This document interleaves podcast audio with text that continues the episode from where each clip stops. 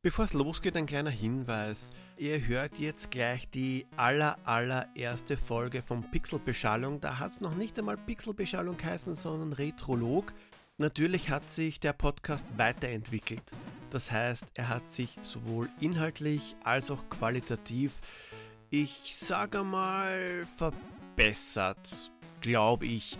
Wenn ihr euch ein richtiges Bild machen wollt, wie der Podcast jetzt ist, hört am besten entweder gleich einmal die neueste Folge und arbeitet euch zurück oder ihr fangt bei Folge 13 Katakis an. Da gibt es dann auch schon die Intros. Aber jetzt viel Spaß mit der ersten grauenvollen Episode von Pixelbeschallung aka Retrolog. Wisst ihr, was Super Mario Land und den Wrestler der 90er gemeinsam haben? Bleibt dran und erfährt es in der ersten Folge von Retrolog.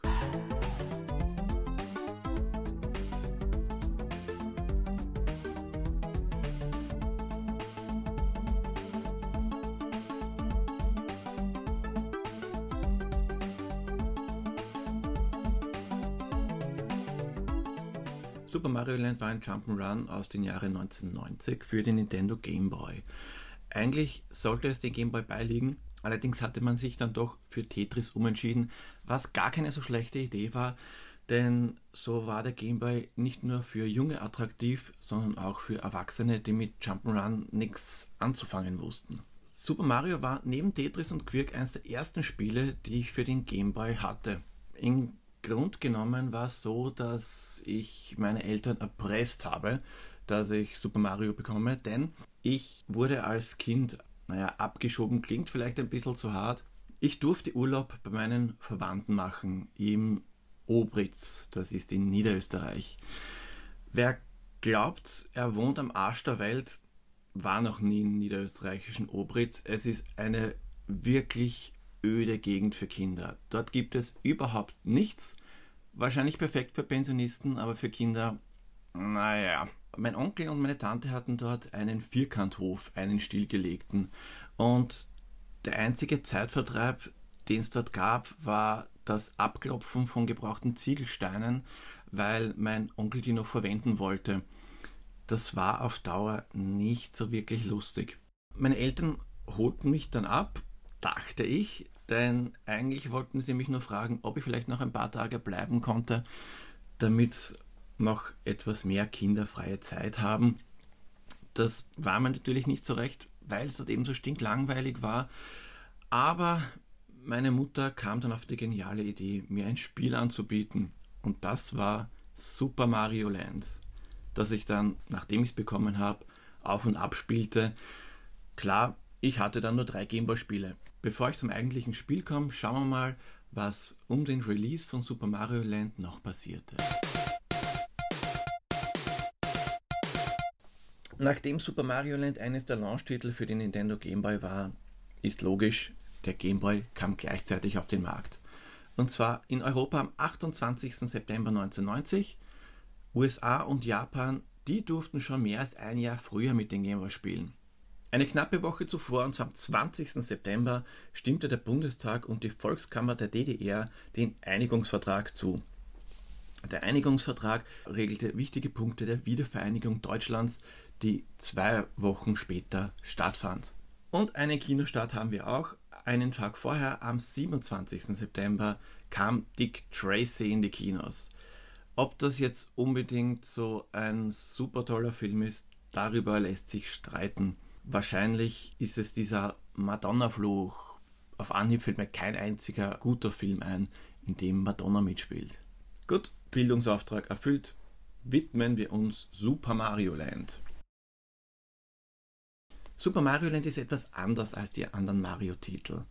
Bowser kommt nicht vor, Luigi findet man nirgends und der unglaublich böse Oberbösewicht ist, nachdem Bowser nicht dabei ist, ein Außerirdischer namens Tatanga. Nicht verwechseln mit dem Wrestler, der hieß Tatanka, es ist Tatanga. Es sieht alles zwar irgendwie gewohnt, aber auch anders aus.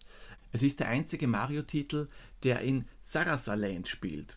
Viele der Widersacher haben in Super Mario Land ihren einzigen Auftritt und die sieht man sonst nirgends wieder. Es gibt zwar Bekannte wie Gumbas und Schildkröten, mit den Schildkröten verhält sich auch irgendwie anders, denn man kann, nachdem man auf die Schildkröte gesprungen ist, nicht den Panzer aufheben, wegtragen und wegschießen, sondern er verwandelt sich in eine Bombe. Also weg von der Schildkröte, nachdem ihr drauf gesprungen seid, sonst fliegt ihr in die Luft. Es ist allerdings so, es ist dort nicht wirklich alles böse in Sarasaland, denn der Bösewicht Tatanga hat nämlich einfach alle hypnotisiert. Das lässt mich nun schon überlegen, was passiert, nachdem man Super Mario Land durchgespielt hat. Alle sind nicht mehr hypnotisiert, sehen, welches Gemetzel Mario angerichtet hat. Naja, vielleicht ist genau deswegen das einzige Abenteuer in Sarasaland, weil er sich dort nicht mehr blicken lassen kann, wer weiß. Die Story ist im Grunde genommen ganz einfach. Tatanga hat eben alle in Sarasaland hypnotisiert und hat Daisy entführt. Die müssen wir retten. Zwölf Stages gibt es, die sind in vier unterschiedliche Königreiche unterteilt. Das erste Königreich sieht aus wie das alte Ägypten, das zweite ist eine Unterwasserwelt, das dritte sieht aus wie äh, als wäre man auf den Osterinseln und das vierte ist sehr chinesisch angehaucht. In jedem Königreich gibt es einen Bossgegner. Die Bossgegner sind sehr unterschiedlich. Es ist zum Beispiel gleich in der ersten Welt ein Löwe, bei den Osterinseln ist es ein riesiger Osterinselkopf. Man muss sie allerdings nicht immer wirklich besiegen. Hinter fast jedem Bossgegner befindet sich ein Schalter. Bis auf die Gegner in den Shooter-Passagen, zu denen ich gleich komme, kann man jeden Gegner irgendwie ausweichen und auf den Schalter hüpfen. Sobald man auf den Schalter gehüpft ist, ist der Gegner besiegt. Allerdings gibt es keine Punkte dafür. Punkte gibt es eben nur, wenn man den Gegner abgeschossen hat. Der Rest ist wie gewohnt. Mit dem Pilz werden wir groß, die Feuerblume gibt es eine Feuerkraft und am Ende der Welt ist die Prinzessin doch woanders. Nicht aber in einer anderen Burg, sondern gleich in einem anderen Königreich. Sterne machen uns unverwundbar und Herzen bringen uns ein Leben. Wie schon kurz erwähnt, gibt es zwischendurch auch Shooter-Einlagen, und zwar mit einem U-Boot und mit einem Flugzeug. Hier scrollt der Bildschirm automatisch seitwärts, aber Vorsicht, wenn ihr eingeklemmt werdet zwischen den linken Bildschirmrand und ein Hindernis, dann kostet euch das ein Leben. Es gibt zwei Arten von Bonus-Stages. Es gibt einmal die gewohnten Bonus-Stages in den Röhren. Hier einfach die Röhre betreten, drinnen gibt es Münzen. Praktischerweise ist es so, dass unser Schuss auch Münzen sammeln kann, was die Sache etwas beschleunigt und vor allem manche Münzen kann man nur erreichen, indem man sie abschießt. Die zweite Art Bonus-Stage findet sich am Ende jeder Runde, denn das Ende jeder Runde hat zwei Ausgänge. Einen einfachen ebenerdigen Ausgang und einen etwas schwerer zu erreichenden, zum Beispiel durch bewegende Plattformen oder Plattformen, die runterbröseln. Wenn man diesen Ausgang betritt, kommt man in die Bonusrunde, in der man bis zu drei Leben bekommen kann. Dies läuft so ab, es gibt vier Ebenen und Mario erscheint abwechselnd in eine dieser Ebenen kurz. Nun muss man in den richtigen Moment A drücken und Mario läuft automatisch nach rechts. Allerdings gibt es zusätzlich eine Leiter, die genauso Position wechselt. Trifft Mario auf die Leiter, benutzt er sie auch. Und auf der rechten Seite gibt es entweder ein Power-Up oder bis zu drei Leben zu holen. Zusätzlich ist es natürlich so, wenn man 100 Coins sammelt, bekommt man auch hier ein extra Leben, was die Sache mit den extra Leben relativ einfach macht. Und genau das ist das Schöne an Super Mario Land, der relativ niedrig angesetzte Schwierigkeitsgrad. Klar gibt es Runden, bei denen man schnell ein paar Leben verliert, aber man darf ganz einfach nicht so ungeduldig sein. Aufgrund der Bonuslevel kann man relativ viele extra Leben sammeln und da ist es nicht so dramatisch, wenn man das ein oder andere Leben verliert. Wenn man zum Schluss Tatanga besiegt, der fast der einfachste Endgegner im ganzen Spiel ist, darf man Super Mario Land noch einmal durchspielen und zwar mit erhöhtem Schwierigkeitsgrad. Im Hard Mode gibt es ganz einfach mehr Gegner. Wenn man das auch schafft, wird es zwar nicht mehr schwieriger, aber man kann jede Runde beliebig anspringen. So, kommen wir zu meiner persönlichen Bewertung. Bei der Grafik ist es so, Super Mario Land hat doch recht kleine Sprites. Auch die Kollisionsabfrage ist teilweise ziemlich ungenau, daher gebe ich 3 von 5 Gumbas. Der Sound.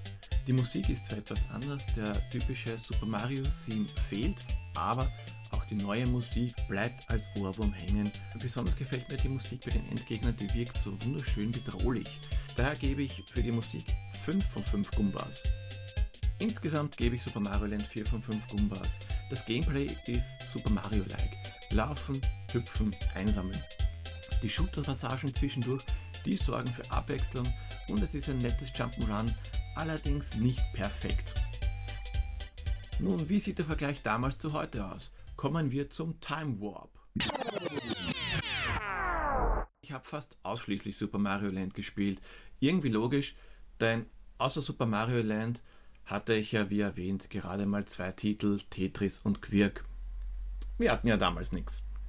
Aber trotzdem hat es Spaß gemacht. Unglaublich viel Spaß sogar. Ich habe Super Mario Land sicher hintereinander drei bis viermal durchgespielt. Sachen, die ich heute sicher nicht mehr könnte, weil es mir ganz einfach zu langweilig wird. Heute sieht es ein bisschen anders aus. Lustig war das Durchspielen schon, aber es hat mich nicht mehr wirklich gepackt. Ich finde Super Mario Land trotzdem toll, wahrscheinlich größtenteils aus nostalgischen Gründen. Besonders die Musik, egal welche Runde, löst so ein angenehmes Glücksgefühl in mir aus. Nüchtern gesehen ist Super Mario Land allerdings kein technischer Meilenstein. Wie schon erwähnt, die Kollisionsanfrage ist teilweise aus der Hölle und manche Stellen sind, wenn man sie nicht kennt, einfach unfair. Macht aber nichts, ich spiele es trotzdem gerne. Nicht nur, dass der Schwierigkeitsgrad niedrig ist, ich habe gerade mal 50 Minuten beim Wiederspielen gebraucht, inklusive den Abspann, um das komplette Spiel zu beenden und das trotz jahrelanger Abstinenz. Es ist somit ein schönes Spiel zum Entspannen. Das war's auch schon. Wenn ihr wollt, hören wir uns das nächste Mal wieder und merkt euch, Hände weg von Mushrooms, außer ihr spielt Super Mario Land. Bis dann!